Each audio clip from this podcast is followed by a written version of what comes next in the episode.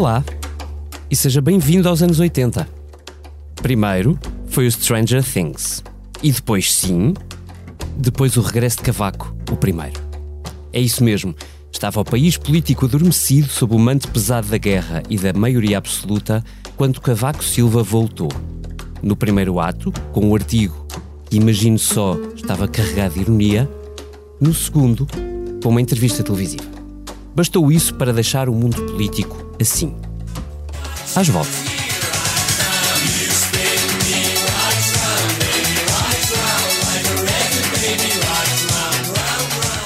Eles nem gostam muito, mas o estrondo foi tão audível que tiveram mesmo de o ler. António Costa registou a preocupação de Cavaco com a sua história e prometeu-lhe uma homenagem futura. Marcelo registou as palavras, mas garantiu que quando sair de Belém falará escassamente. Believe it or not. Quanto a Luís Montenegro, líder eleito do PSD, hesitou para comentar, mas acabou por agradecer o contributo do antigo Primeiro-Ministro. Montenegro deve ter ficado tão surpreendido como Kate Bush quando viu a sua música de 1985, isso mesmo, de 85, sair das catacumbas para voltar às lideranças dos tops musicais.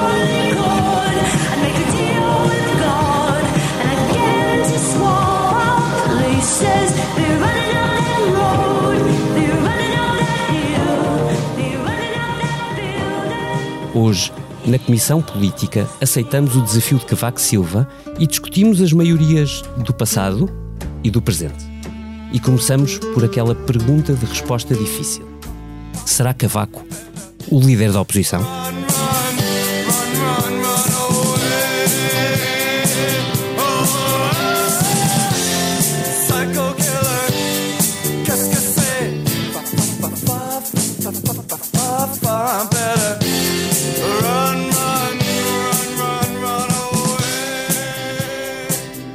estamos então de volta. Comissário Vítor Matos, meu companheiro habitual destas andanças de comissão política, normalmente nos anos, sei lá, 2000 pelo menos, mas uh, tudo bem, cá estamos. Olá, Vítor. Olé. Uh, o Bernardo Ferrão, uh, subdiretor de informação da SIC. Bernardo, sejas bem-vindo aos anos 80. Olá. E a Eunice Lourenço, editora de política desta casa, há muito pouco tempo, mas estamos certos, estava por cá também naqueles idos anos. Olá, Eunice. Olá, e lembro-me razoavelmente dos anos Ai, 80. Então, esqueci-me de uma coisa. Podem é? falar, eu vou ali buscar uma coisa e depois já digo o que é que eu fui buscar. Ok, isto é todo um processo de interação. Eunice, se te lembras, começa tu por me dizer. O professor Cavaco é o líder da oposição? Este podcast tem o patrocínio de Vodafone Business. Saiba como a rede 5G pode tornar a sua empresa mais segura, eficiente e flexível. O futuro do seu negócio está em boas mãos. Vodafone Business. Por falta de comparência de outros, sim. Um, o professor Cavaco, se há coisa que soube fazer ao longo dos seus vários mandatos em várias qualidades, foi uh, gerir silêncios e palavra. Aliás, uh, num dos volumes uh, em que ele geralmente compilava os seus discursos como Presidente da República, uhum. fez uma introdução em que falava precisamente do valor do silêncio uh, um valor que o atual presidente uh, não não partilha, não valida muito, não partilha. Uh, Cavaco Silva sempre soube.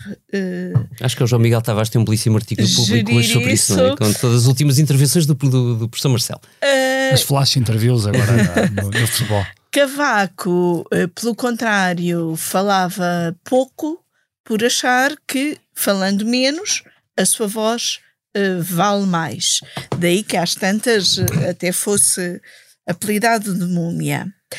Uh, nesta in intervenção de, de, Cavaco a dois tempos, não é? primeiro escrito, depois falado, há duas coisas que uh, me encanitam bastante em, em Cavaco Silva. Uma é aquela mania que ele sempre teve de se apresentar como um não político Hum. Ele que é um politicão, uhum. pela forma como sempre geriu as suas intervenções, é como se ele Às tantas, na entrevista, ele diz que não perdeu direitos de cidadania. Claro que não, mas ele sabe que a voz dele tem um peso que não é de qualquer cidadão. E, portanto, aquela ideia de que ele é um fantasma, um espírito apolítico, é uma coisa que me uh, ultrapassa. Ele é político, gosta de fazer política, fez política em Portugal uh, nos últimos 40 anos e continua a fazer, mesmo como ex-presidente. Depois, outra coisa que eu não só me encanita, como eu acho que menoriza as intervenções dele, é uma certa pequenez. Cavaco é muito miudinho. Uh, e essa pequenez leva a não querer ser ultrapassado por ninguém, e neste caso a não querer ser ultrapassado por António Costa, que vai estar mais tempo, uhum. um bocadinho de Sim. nada mais tempo a primeiro-ministro do que ele. E, portanto, aquele artigo que Cavaco publicou no Observador é muito ditado por essa pequenez e por um sarcasmo que uh, se esquece de como os tempos uh, e as condições eram absolutamente diferentes de quando ele foi primeiro-ministro do que são agora Uh, com António Costa. Depois, na entrevista, há outra coisa que também fica sempre mal que é uh, não se bate alguém que já está no chão. E a forma como Cavaco Silva Neste fala... caso ele esperou que ele estivesse... espera que ele estivesse no chão. Uh, a forma como Cavaco Silva fala de Rui Rio é muito é muito hum, é feia, não, não se faz aquilo. E se a liderança de Rui Rio foi assim tão má para o PSD, porque é que Cavaco Silva não se pronunciou mais cedo sobre isso, deixando até alimentar uma ideia que vinha de outros tempos, de que uh, ele até apreciava maiorias, maiorias e Rui Rio. E, um, Aliás, havia muita gente de Cavaco Silva que estava com Rui Rio. Exatamente, não, muita gente. Mais do que isso, Rui Rio foi para líder do PSD porque tinha um perfil cavaquista. Sim, sim, não esquecer sim. isso. Depois, uh, e essas coisas acabam por uh, apocar uh, a palavra relevante do ex-presidente, que é relevante em algumas coisas, nomeadamente ao salientar a necessidade de reformas, entre as quais uma reforma fiscal, que poderia ser um hum. ótimo assunto para se discutir. Depois, aproveita para enterrar a regionalização, que é outro uhum. assunto uhum. muito interessante de discutir e, sobretudo, muito interessante de discutir com o estado em que estamos a viver as polémicas sobre a descentralização. Uhum. Deixa-me passar aqui ao oh, Bernardo para te, oh, Bernardo, deixa-me perguntar-te assim: o, o no, no, longo artigo, que ele tem cerca de 10 mil caracteres, uh, publicado no Observador, um, e depois, sobretudo, na entrevista que dá à CNN, um, o ex-primeiro-ministro, acho que aqui devemos tratar por uhum. ex-primeiro-ministro, não é? Na pele presidente que, que, ele, se, que ele se coloca, um, acusa Rui Rio de não ter sabido posicionar o partido. E, e, e, nas duas peças insiste que António Costa não tem capacidade reformista ou de insinuar que ele não tem capacidade reformista, tudo isso aquilo, a dúvida com que eu fico é se, uh, se a análise de Cavaco Silva de que Rui Rio não seguiu as suas pegadas, ou se não seguiu as suas recomendações de fazer o PSD um partido reformista e de clamar perante isso, se bate certo com, ou se quiseres pergunto, se pergunto de outra maneira, é mesmo verdade que Rui Rio não seguiu nada da estratégia de Cavaco? É porque eu não vejo nada no discurso de Cavaco que de facto Rui Rio não tenha procurado fazer um, ainda que é o seu estilo. Uh, Cavaco fala de diálogo com o PS no artigo extensamente das suas enormes capacidades de diálogo com o Partido Socialista. Rui Rio, quer dizer, eu sei que tem sido muito criticado. Sim, mas também por... acrescenta uma outra coisa, Cavaco Silva. Eu acho que Cavaco Silva acrescenta ali um ponto essencial uh, e há aqui um facto curioso nesta entrevista em que ele assume-se uhum. quase como um padrinho do Luís Montenegro, que é uhum. uma novidade. Uhum.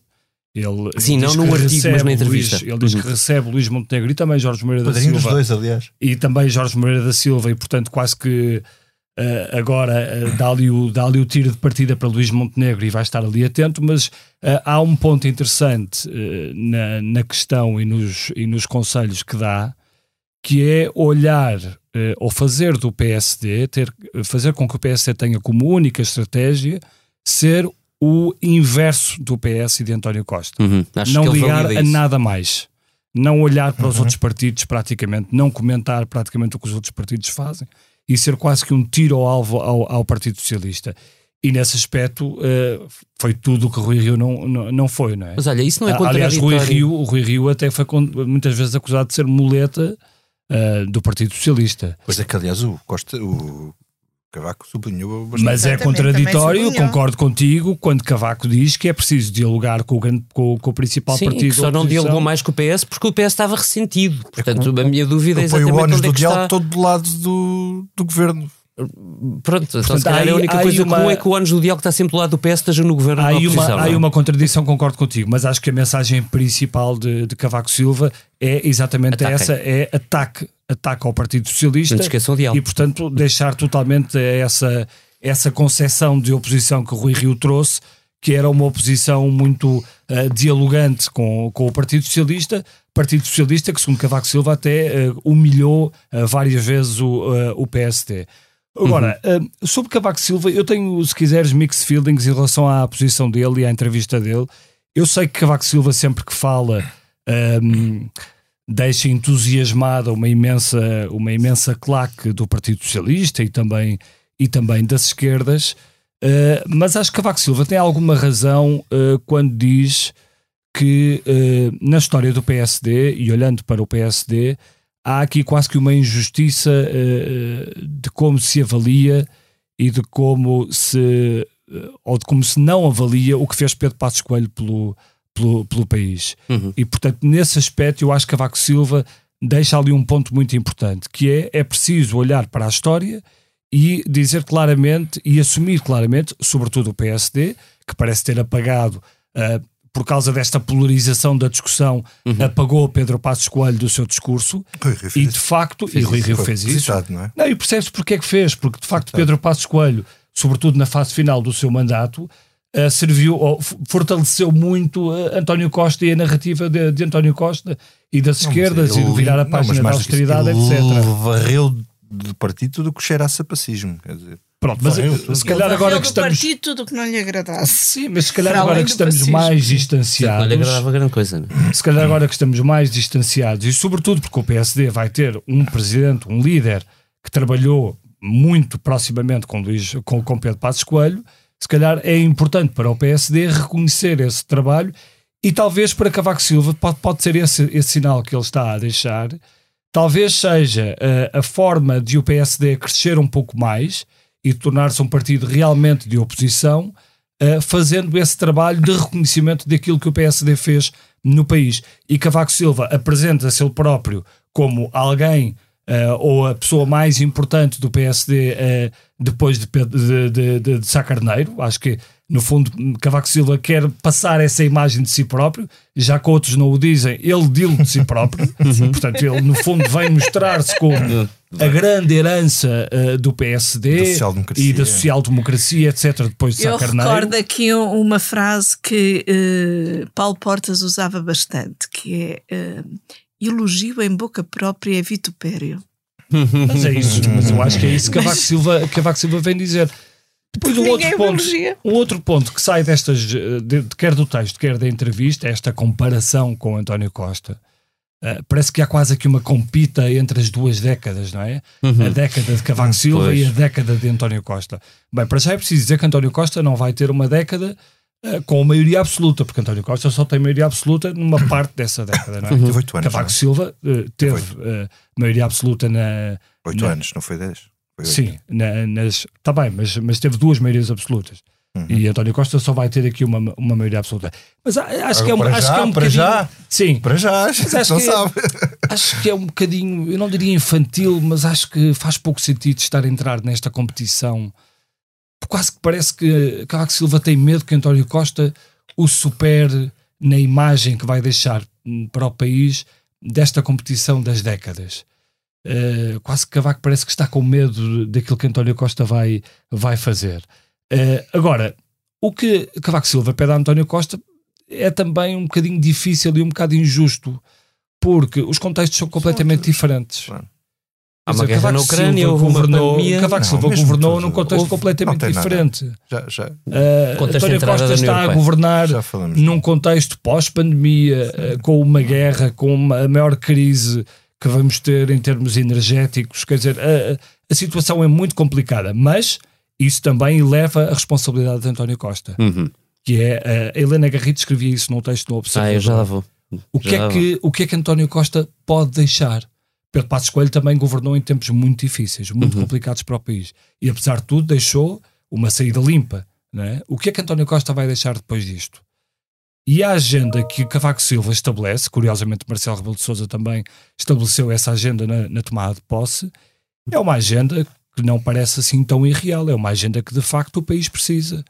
A reforma da administração pública, a reforma fiscal, a reforma da justiça, o estado calamitoso do Serviço Nacional de Saúde que está a tornar-se uhum. num, num beco sem saída, num sítio ou num local em que só os pobres dos mais pobres podem ir porque a maior parte da população portuguesa já tem um seguro de saúde uhum. e faz pouco sentido estarmos a pagar para dois sítios, para um seguro de saúde e para o Serviço Nacional de Saúde. Ou seja, o trabalho é hercúleo para António Costa. Um, e por isso, eh, nesses, nesses pontos, acho que Cavaco Silva toca ali na ferida. E talvez isso ajude a explicar alguma irritação com a intervenção do, do ex-primeiro-ministro e ex-presidente. Uhum. Uh, uh, Vítor, deixa-me ainda ficar um bocadinho aqui no PSD, já vamos à parte do governo, uh, porque eu, eu, não consigo, eu próprio não consigo decidir para mim se isto é bom ou mau para o Luís Montenegro. Do ponto de vista de agenda que Cavaco Silva entregou ao líder da oposição, acho que tanto valia ser Montenegro como outro qualquer, uh, e que na verdade já tinha entregue ao Rui Rio, uh, que é a reforma da administração pública, reforma fiscal, baixar impostos, portanto, uh, reforma do Estado no sentido de melhorar os, o funcionamento do, do próprio, do SNS. Ou tornar fora. a fiscalidade mais justa, não sei se é só baixar impostos. Hum o que tornar a fiscalidade mais justa, mais atraente para, para, para o investimento. Hum. Teoricamente, se a direita série... costuma ser baixar impostos. Sim. Uh, enfim, admito que haja outras formulações, mas Ele pode é ser redefini-las. É uma, uma coisa, mas já, já, já, é isto, simplificação fiscal, é uma coisa diferente. Isto chega. Uh... E é bom ou mau para Montenegro? Não, eu, eu, eu, acho que ele, o que ele faz é bom para Montenegro porque eles, bom, por um lado mete-lhe pressão em cima, não é? Por outro, estende-lhe uma passadeira vermelha e dá-lhe um o Bernardo chamou-lhe, apadrinhou, não é? Uhum. Uh, ou seja, estendeu-lhe uma passadeira e me disse: Eu estou contigo. Se fosse o Jorge Moreira da Silva, diria a mesma coisa. Uhum. Uh, Sendo que Jorge Moreira da Silva é muito mais próximo de Cavaco do que Montenegro. Sim, Trabalhou acho, diretamente. Sim, Montenegro era próximo de Carvalho. O, o, Montenegro era bastante próximo de Cavaco porque vivia em frente dele na Travessa do Pessoa. durante uma, Essa não sabia. Uma não, Ficam aqui a saber. Esse, esse iam, à mesma, iam à mesma Que ele vivia em frente ao cavaco. Ou então prédio, a marquise. Exato. Eu houve uma vez que fui fazer uma entrevista daquelas que fazia em carpool para o Observador e fui pescá-lo à porta dele em frente uh, ao prédio do professor Cavaco Silva em, na, na famosa Travessa do Pessoal. Um, Isto também diz alguma coisa de Luís Montenegro. Bom. que será? Um, a verdade é que uh, Cavaco pôs algumas também pôs algumas limitações uh, que eu acho interessantes. Não sei se isso corresponde ao pensamento de Luís Montenegro ou não, mas, por exemplo, o, a crítica que ele faz à regionalização dá um leverage grande ao PSD para se posicionar contra. Embora eu hoje não tenha certeza que o PSD seja contra, a regionalização. A maioria do partido acredito que seja, que seja a favor. Uh, se Montenegro for contra, for contra tem, um bom, tem ali um bom gancho de, de Cavaco Silva. Uh, quanto às políticas, uh, eu depois já posso, posso falar disso, mas porque isso se entronca nas críticas que ele faz ao governo. aquilo que é mais relevante parece-me que é a questão que tem a ver com a, a Cavaco chama-lhe simplificação fiscal. Ele depois fala da carga fiscal, mas não fala com muito ênfase, porque a carga fiscal, como António Costa tem dito, a carga fiscal tem subido por via de aumento de emprego e, portanto, não é por os impostos serem mais altos, mas para haver mais gente é, a contribuir. Da social. Uh, mas, mas ele defende uma simplificação fiscal para não ver tanta taxas e taxinhas e os, e os impostos e o funcionamento da máquina burocrática do Estado ser mais, mais simplificada. E depois, no resto dos assuntos, Cavaco nem sequer diverge muito do governo. Uhum. A reforma da administração pública uh, ele defende basicamente o que o governo diz que vai fazer. Portanto, quer dizer, não, a diferença nem sequer é muita. Uh, uh, ele defende acordos de concertação social, é o que defende António Costa. Quer que os portugueses aumentem rendimentos e que a economia cresça, bom, mas isso são intenções, é o que toda a gente diz, o, o, o que resta saber como. A questão, outra questão aqui que, que, que eu não sei aí onde, onde é que o PSD se poderá posicionar é a questão da, da, das leis laborais, porque Cavaco, num artigo que já tinha escrito, e depois já, já lá vamos, uh, porque eu queria falar disso, uhum. ele, ele fala uh, de uh, flexibilidade laboral e até elogia António Costa por não ter cedido à esquerda nisso. Resta saber se o PSD ainda vai defender uma flexibilização maior do, do mercado laboral. Ele aqui diz não defende, corrige António Costa, diz não deve ter lido bem, não defende a desregulação do mercado de trabalho. Mas eu fui ler esse artigo uhum. e ele tem lá uma frase ambígua. Ele diz que sim senhor, que eles fizeram bem a não reverter, não reverter a legislação laboral e não ter cedido à esquerda nisso, mas também diz que uh, fala, fala da, da necessidade ou, ou, da flexibilidade da legislação laboral. A certa altura, esta passagem fala da flexibilidade da legislação laboral. Curiosamente, era uma coisa que o PS defendia, a chamada flexigurança. Vieira da Silva. Vieira da Silva, e não sei se o Medina não era, Fernando Medina não era secretário de Estado dele nessa altura. Era, sim, senhor. Do emprego, uh, precisamente. Uhum. Bom. Ou do trabalho acho que isto, a parte do Rui Rio, eu acho que é relativamente grave o que ele diz do, do, do consulado de Rui Rio. Porque se ele achava que o partido estava a entrar nesta desgraça total e a tornar-se um partido regional e, e, que andava com o pé só aos braços, ele devia ter falado mais cedo, não é? Como, como estava a dizer Eunice. Bom, ah, eu, dizer, eu agora posso falar porque já se foi embora, porque eu estou numa posição em que não me devo intrometer. Não, então se acha, se acha que não se deve intrometer, então cale-se para sempre, não é? Hum. Porque falar a destempo também já não serve de nada, não é? Deixa-me só dizer uma coisa. Eu não sei se em relação ao Montenegro, em relação à pergunta que o David estava a fazer, se uh, este surgimento de Cavaco Silva e esta definição de que o alvo a bater é o Partido Socialista e, portanto, virando totalmente a página em relação ao Rui Rio, e de certa forma uh, apontando também para a necessidade de valorizar Pedro Passos Coelho, se isso, e sendo Luís Montenegro um homem que era de Pedro Passos Coelho, se isso também não pode ser aqui a definição de uma estratégia para Luís Montenegro uh, e pode ajudar, a, se quiseres, a ir buscar muitos dos desavindos uhum. do PSD que foram para outras paragens porque deixaram de, rever, de se rever no PSD na agenda de Pedro Passos Coelho deixaram de se rever no PSD na agenda que tinha Cavaco Silva, uhum. e portanto, no fundo, juntam-se aqui algumas figuras, uh, se assim se pode dizer, para tentar uh, recuperar esse eleitorado do PSD que fugiu para outros pode partidos. Ser, pode ser que sim, mas. E portanto, isso pode diz... ser um ponto favorável ao Luís Montenegro. No fundo, ele tem ali quase que um uma guião. figura que é um Sim. Chrome, se quiseres. O, mais do que isso, o Cavaco Silva é o patrono uhum. que pode ajudar, pode ser um que o Montenegro não tinha buscar. tido, não é? Na campanha eleitoral não tinha tido. Não tinha o patrono tido. de Moreira da Silva era o Francisco Pinto Balsemão. No e, caso portanto, do Montenegro, aparecer um Cavaco grande... Silva a dizer a eu estou dizer. com Luís Montenegro. Uh, eu não, agora, eu não sei se isso vale um voto, quer dizer, eu, eu acho que ele dá-lhe um guião.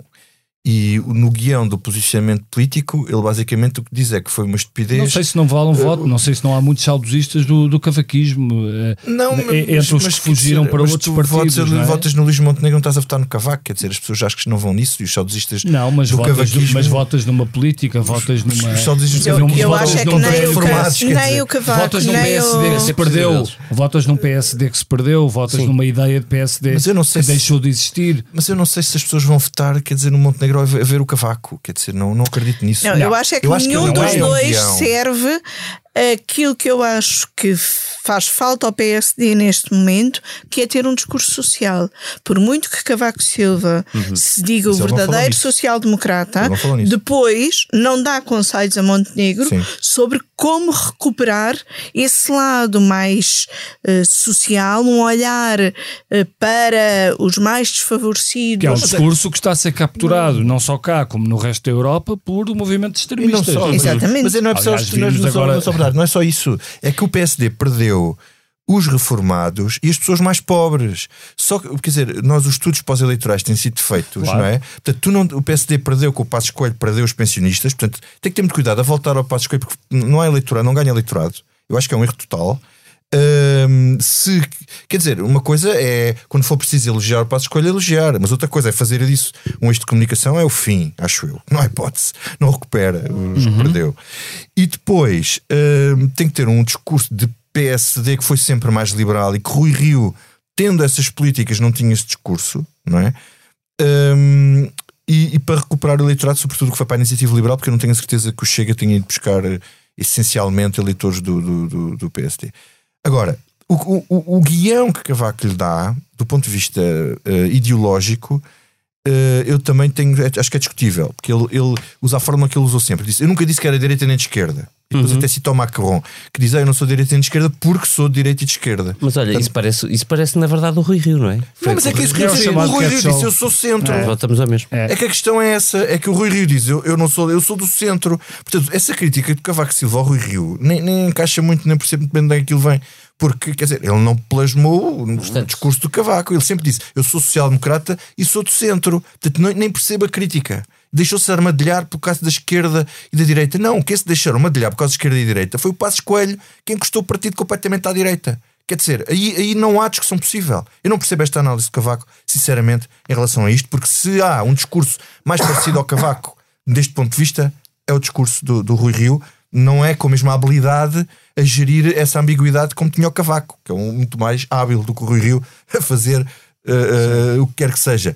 Uh, correu mal, mas a verdade é que aquilo vinha de trás de um partido completamente encostado à direita, que aí é que me parece que Cavaco Silva, se quisesse fazer uma culpa sobre a armadilha do encostar à direita, foi penso para a escolha que se deixou que se deixou encurralar nesse, nesse encurralar e com as políticas que fez. Bom, mas eu o que eu fui fazer ali quando fui embora há bocado fui buscar este livrinho. As pessoas não sabem Eu o que é era este para trazer, livrinho tive a ir buscá-lo hoje de manhã e depois esqueci. que eu, este livrinho chama-se, é um livrinho que se chama As Reformas da Década, de Aníbal Cavaco Silva. E foi publicado em maio de 1995. E eu fui lá ao lançamento, que já era jornalista, em maio de 1995. Portanto, vejam bem como eu estou a ficar velho. Parabéns, Vitor Matos. Hã? Boa, Bom, Vitor. e porquê? Isto é muito curioso. O livro dele chama-se As Reformas da Década. E o projeto político de António Costa chama-se A Agenda da Década. Uhum. Portanto, o que nós temos que fazer é ir olhar para a agenda da década do, do Dr. Costa. António Costa e ver o que é que aquilo tem lá. Se ele no fim daquilo pode fazer um livro a dizer as reformas da década. E isto, fui buscar isto porque é engraçado, o livro é pequenino, eh, porque isto é já a vontade, antes de sair de cargo, em não era Primeiro-Ministro, do Cavaco querer ficar na história. E realmente ele tem aqui reformas que são realmente importantes, porque vocês estavam a falar do contexto, mas como é evidente, ele, acho que aquele artigo tem um lado de sarcasmo e ironia, tem um lado ali divertido, que Cavaco nunca mostrei, é engraçado nesse sentido, Sim. mas é desonesto, não é? É. Portanto, sarcasmo e ironia, mas é desonesto. Porquê? Ah, porque ele diz, você faça lá como eu. Só que ele estava num patamar completamente diferente. Oh, meus amigos, não havia euro. Claro, não é Não comparável. havia era euro, é é só isto, não é sequer preciso mais. Não havia euro. Os, os, os, os, os, os, eh, eh, os- os- os, hum, as privatizações estavam a ser feitas naquela altura porque eh, foram desfeitas as nacionalizações naquela altura. Hum, Sim, mas é o- justo dizer que foi ele que as impulsionou, não é? Não, As privatizações. Bom, ele só os pôde fazer depois da reforma constitucional de 89, com o Constâncio, é verdade. Não, ninguém os podia ter feito antes sequer, porque não havia, a Constituição não permitia, não é? E ele depois fez, e bem, não, não, eu estou a dizer que as reformas não as fez bem, eu estou a dizer é que, por exemplo, ele criou o IRC Sim, é uma e, o, comparação- e o IRS, porque tinha que ser, porque a Europa obrigava, não é?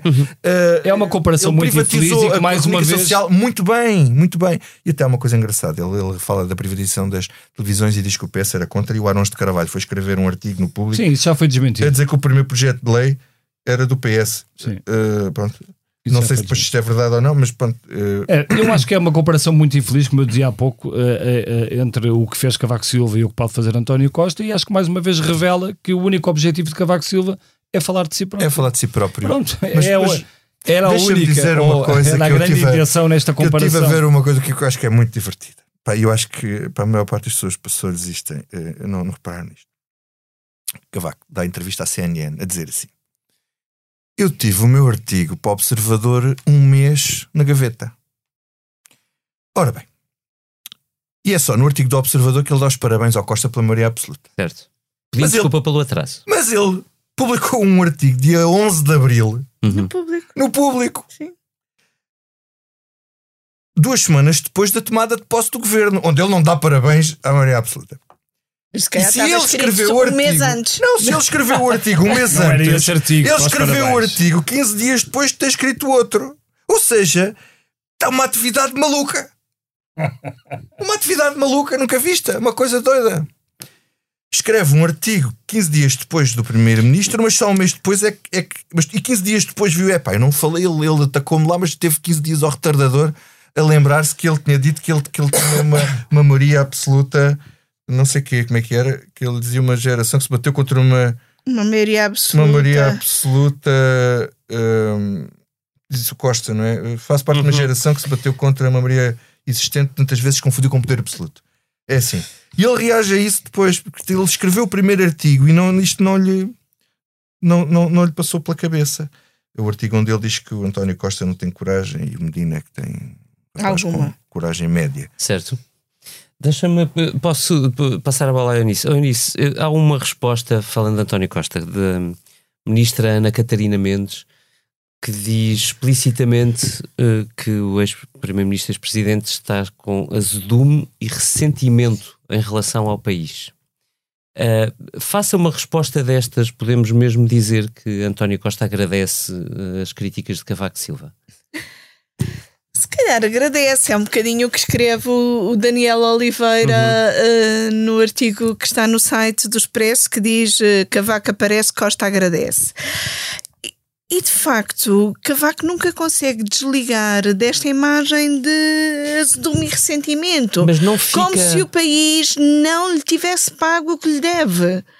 Mas, E- mas deixa-me virar o, o jogo, o tabuleiro ao contrário. Não, eh, António Costa não se ressente quando o acusam de falta de coragem. Essa, essa, aquela farpa é- insistente de, sim, de Cavaco é- sobre Costa não lhe deixa. Eu acho que Costa, que não é de grandes angústias, eh, se há coisa que, que lhe deve que lhe deve doer um bocadinho é uma acusação desse género, de falta de, de coragem, porque hum, António Costa está a viver circunstâncias que Cavaco nunca viveu. Mas não será defeitio também. Tu lembras antes da pandemia, entrevistas que António Costa deu, aliás, uma Renascença, estavas lá, em que ele fazia muita questão de sublinhar que não gostava nada da palavra reformas. Sim, sim, sim. E, não é um bocadinho contre no António Costa a ideia de fazer grandes reformas para mudar muito o país? Não é, não é todo um, um- um paradigma político de continuidade, de ir ajeitando, de ir ajustando, de ir. E aliás, eh, sobrevivendo ele, ele também. tem, tem dito nos últimos tempos que a maior reforma que fez nestes anos de governo Uhum. é na educação e que se reflete na. e em que não houve nenhuma mudança assim eh, extrema, mas que se reflete nos níveis mínimos de abandono escolar eh, precoce.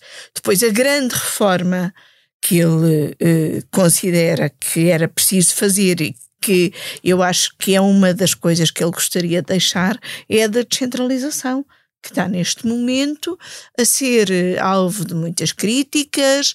Tem o presidente da Câmara do Porto a desligar-se da, da Associação Nacional de Municípios por causa da descentralização. Eu acho que Cavaco e António Costa são tão diferentes de feitio, de forma de agir, que hum, Cavaco há de gostar imenso de ser recordado como Uhum. grande eh, reformador e António Costa não precisará eh, disso, mas obviamente também gostará de deixar a sua marca num país que em princípio vai ser governado por ele durante, durante 10 anos. Agora, Achas que o facto de ter maioria absoluta pode mudar António Costa? É uma pergunta que vos alargo depois. eu acho que. Ou seja, Acho que o desafio, Pode- acho que o. eu acho que o Acho desafio que é o que o pica, muda. acho que o pica, não é? Acho que. eh, Ou seja, António Assim, Costa. eh, Acho que terá- aumenta a terá- Terá responsabilidade. certamente a intenção, suponho, porque é um homem cheio de eh, boas características e também com boas intenções e com muita responsabilidade. Fez erros, eh, como também fez erros Cavaco Silva, mas tenho a certeza que olha para esta maioria absoluta e para, e para este poder que o país lhe entregou, uh, com a intenção de deixar aqui alguma coisa ou alguma marca. A questão é exatamente essa: que marca é que António Costa pode deixar perante, perante, o contexto, perante o contexto que o atravessa? Ele tem um problema hoje que ele tem o, todas as áreas da governação presas por arames. Está tudo preso por arames. É terrível. O artigo da Helena Garrida, aliás, gostava de acabar com isso, o que, que tu citaste, Bernardo, um, nesse, no artigo publicado no, no Observador, julgo que ontem, uh, segunda-feira, Helena Garrido dizia: Soares e Cavaco, e de forma mais controversa José Sócrates, modernizaram Portugal. Pedro Passos Coelho teve a coragem de salvar o país. Conseguirá a história dizer o mesmo de António Costa? Quem é que responde? Ainda é cedo. Not so far, já passaram seis anos e não. E não... É muito cedo para a história. Já passaram seis anos e. Hum, não sei. Há uma coisa que, enfim, que, que António Costa, daqui a 10 anos, quando tiver a escrever artigos sobre o futuro Primeiro-Ministro, eh, poderá dizer. Também é, pode dizer algo de alguma ironia. Com alguma ironia, que ele é também bastante. Usa alguma ironia. Sim, sim. Que é que teve o primeiro superávit da história de. A governar com a esquerda. A governar com a esquerda. A governar com a esquerda. Portanto, quer dizer, não, não podemos esquecer.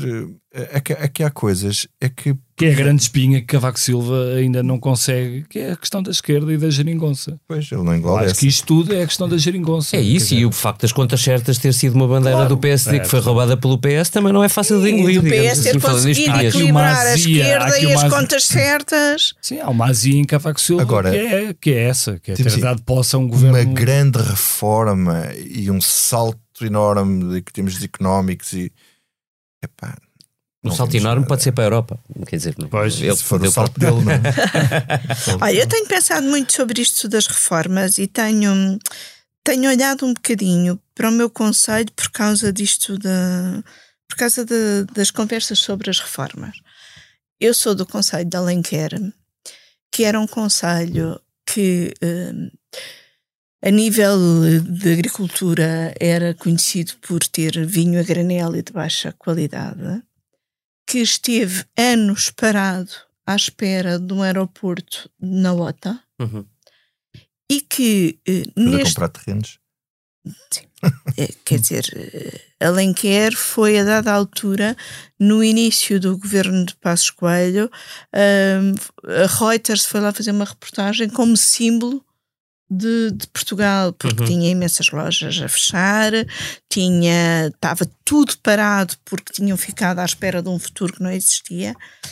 O meu conselho hoje em dia, sem que nós tivéssemos dado por uma reforma, uma reforma ou por uma revolução, um, tem indústria, de tal maneira que tem falta de mão de obra, tem dos melhores uh, vinhos portugueses e uh, marcas de grande qualidade como Choca Palha, Monte Douro, Quinta de Pancas.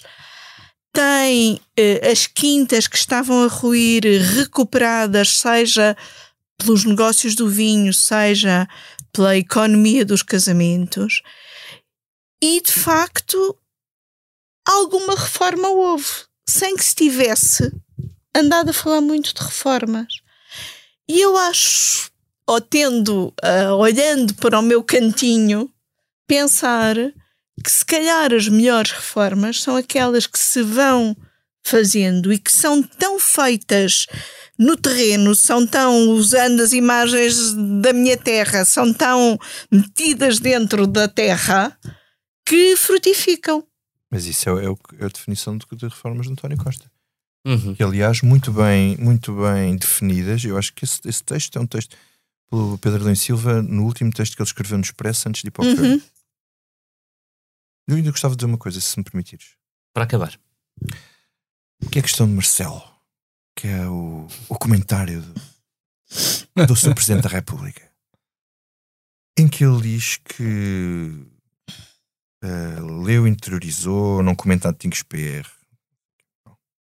Só o facto de dizer que não comenta antigos PR e que vai ser mais recatado quando é um comentário ao antigo PR, é um comentário bastante crítico da atitude do antigo PR. Portanto, é, é uma atitude Sim, que em si própria se anula, mas é a Marcelo. Bom, eu, pronto, eu lembro-me de algumas coisas dos anos 90, para além do livro do Cavaco, E uma delas é uma entrevista de Marcelo Rebelo de Souza à Clara Ferreira Alves, aqui à revista de Expresso, em que ele diz que provavelmente vai acabar, acabar a velhice num convento contemplativo, em silêncio. Ui. Hum, Obrigado por este regresso aos anos, não 80, mas 90 quando era também. líder do PSD. Quando era líder do PSD. E eu, eu, eu comparo as duas coisas, não é? Esta promessa de recato e de voto futuro de silêncio ou coisa que o valha, é sim, estamos a falar do professor Marcelo Rebelo de Souza, em que as intenções às vezes são difíceis de compatibilizar com a sua verdadeira natureza. E com isto me fico. Há uma coisa que há uma coisa que sabe, Marcelo sabe. que Marcelo Os homens disse podem mais surpreender, não é? Podem mudar. Há uma coisa que Marcelo disse mais do que uma vez e que o padre João Seabra, que, Que melhor que faleceu há dias e eram amigos de liceu, eh, corroborava que era que Marcelo perdeu a timidez e tornou-se muito mais extrovertido, tornou-se aquele Marcelo que nós conhecemos. Por perder muitos debates com o Padre João Seabra, porque o que era o político e o extrovertido Era o Padre João Seabra. era o Padre João Seabra. Uh, portanto, se calhar, a dada altura da adolescência, eles trocaram ali o- os papéis e pode ser que Marcelo realmente queira acabar no mosteiro. Coisa que eu Talvez tendo a duvidar, Não, creio, mas não creio. Acho que ele já uh, ideia. os caminhos do Senhor são insondáveis e as casas deles é. têm, dele têm muitas moradas. Vamos aproveitar o In Memoriam para lembrarmos o que não nos sai da cabeça. Hoje começo eu, se me permitirem, muito rapidamente para vos dizer que não me sai da cabeça, e porque não participei no debate da Comissão Política hoje, não como moderador, que não me sai da cabeça, hum, não saem da cabeça duas declarações de António Costa que me fizeram bastante confusão. A primeira delas, hum, parecendo prescindir de uma avaliação estratégica ambiental sobre as localizações do novo aeroporto que ele próprio tinha dito que ia pedir há poucos meses atrás, eh, e agora desafiando Luís Montenegro a resolver um problema que não resolveu.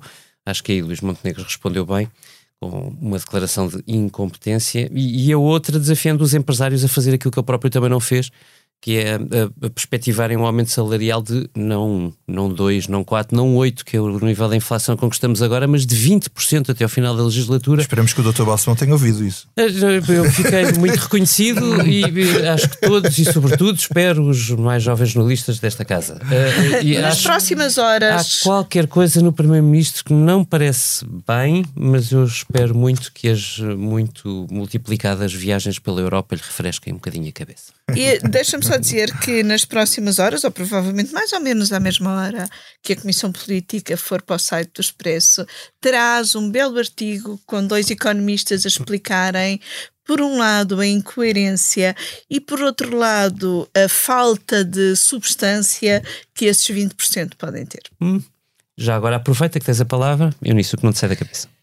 O que não me sai da cabeça é a legalização da eutanásia. É um assunto que me que mexe muito eh, comigo por achar que estamos à beira de uma mudança civila- civilizacional e que vamos fazê-la sem um sobressalto eh, cívico. Há oito anos, ou melhor, há seis anos, que eh, discutimos este assunto. De facto, houve todas as oportunidades para toda a gente que se quis pronunciar, pronunciar-se sobre ele. Eh, infelizmente, acho que ainda assim não é claro na cabeça de toda a gente a diferença entre conceitos tão eh, contrários como eutanásia e distanásia, a diferença entre matar e deixar morrer. E lamento que o Presidente da República, ah, que é um cargo de eleição unipessoal, não tenha em nenhum momento feito um alerta sobre o que isto representa, como se aceitasse uma inevita- inevitabilidade. Porque, hum, quer dizer, o Presidente da República dá as suas opiniões, faz os seus alertas. Aliás, ele gosta muito de funcionar como alerta para as mais variadas situações sociais e económicas, mas nunca deixou claro hum, aquilo que ele pensa sobre a eutanásia. preferindo, uh, isso sim, deixar sempre claro desde a primeira eleição que não tomaria nenhuma decisão neste assunto em função das suas convicções pessoais, como se as suas convicções pessoais não fossem importantes para o cargo que uh, uh, desempenha. E uh, para além das minhas convicções pessoais sobre a eutanásia e sobre os conceitos de vida, o que me preocupa muito, ainda por cima, vivendo numa zona do país que tem altos índices de suicídio, preocupa-me muito uh, o perigo uh, de disrupção social que a, legalização de eutanásia tem em si mesma. E essa disrupção social pode quebrar, pode pôr em causa as relações de confiança familiar e as relações de confiança médico-doente, que são fundamentais na sociedade. Tema difícil a que voltaremos já já na quinta-feira. Uh, Bernardo, agora é tu. O, o que não me sai da cabeça é uma, uma notícia que está hoje no Jornal Notícias eh, e que é recorrente. Eh, e essa notícia dá conta que o ano ainda vai a meio e que já morreram 13 mulheres vítimas de violência doméstica um, em Portugal. A 13 terceira vítima morreu esta segunda-feira e no ano passado, o JN faz as contas, tinha morrido 16 mulheres em 12 meses, em um ano.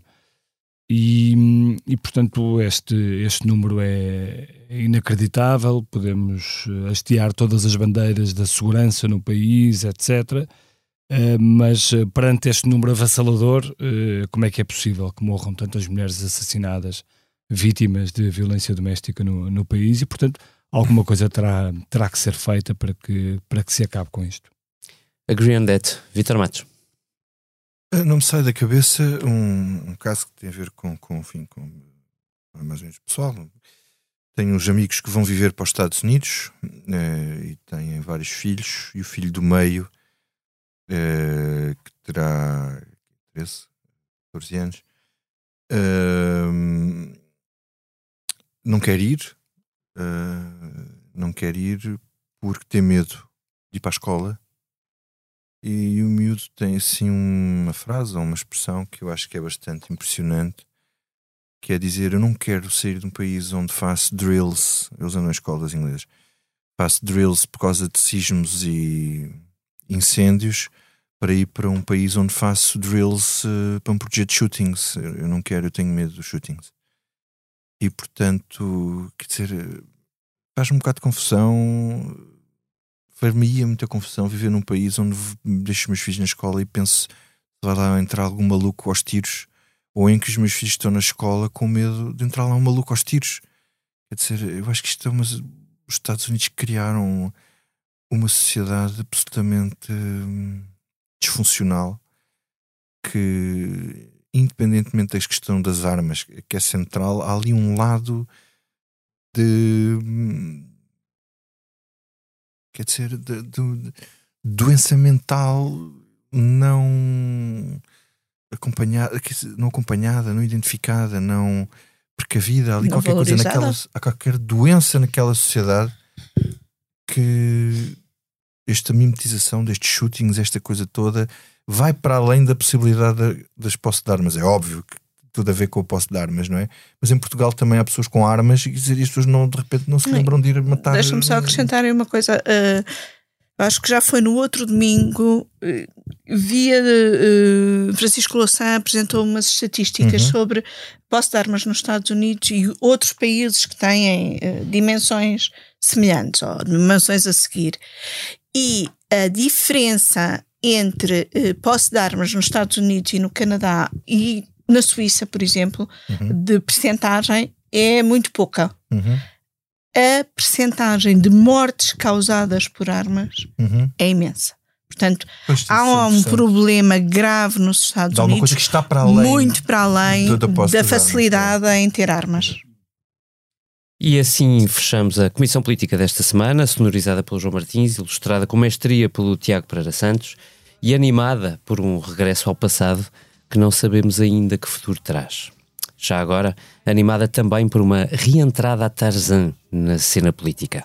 Para a semana a mais, até lá, a isto.